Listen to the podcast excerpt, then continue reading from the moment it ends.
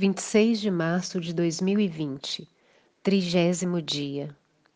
Enquanto Jesus ainda falava, chegaram alguns da casa do chefe da sinagoga dizendo: A sua filha já morreu. Por que você ainda incomoda o mestre?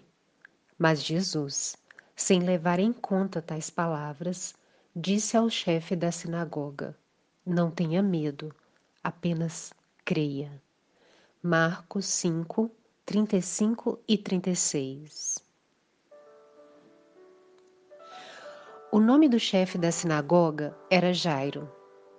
Mais um pai em desespero que procura Jesus em busca de socorro para a filha. Se você ler todo o relato dessa história, vai perceber que entre o pedido de Jairo e a ação de Jesus, outros eventos acontecem.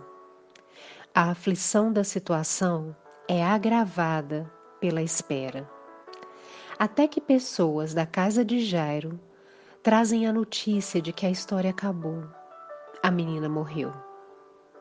Sua filha já morreu. Não incomode mais o mestre. Você reconhece essas palavras? Para que continuar orando?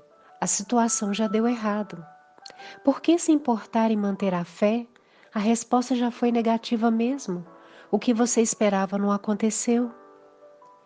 Eu gosto de como a narrativa conta que Jesus viu e ensinou Jairo a ver além do que as circunstâncias diziam.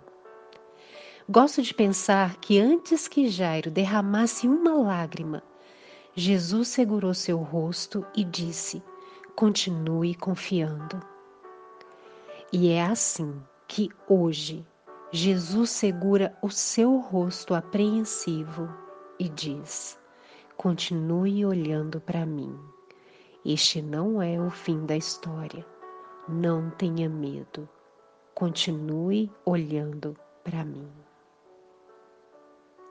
Plano Daniel, Igreja Batista do Coração.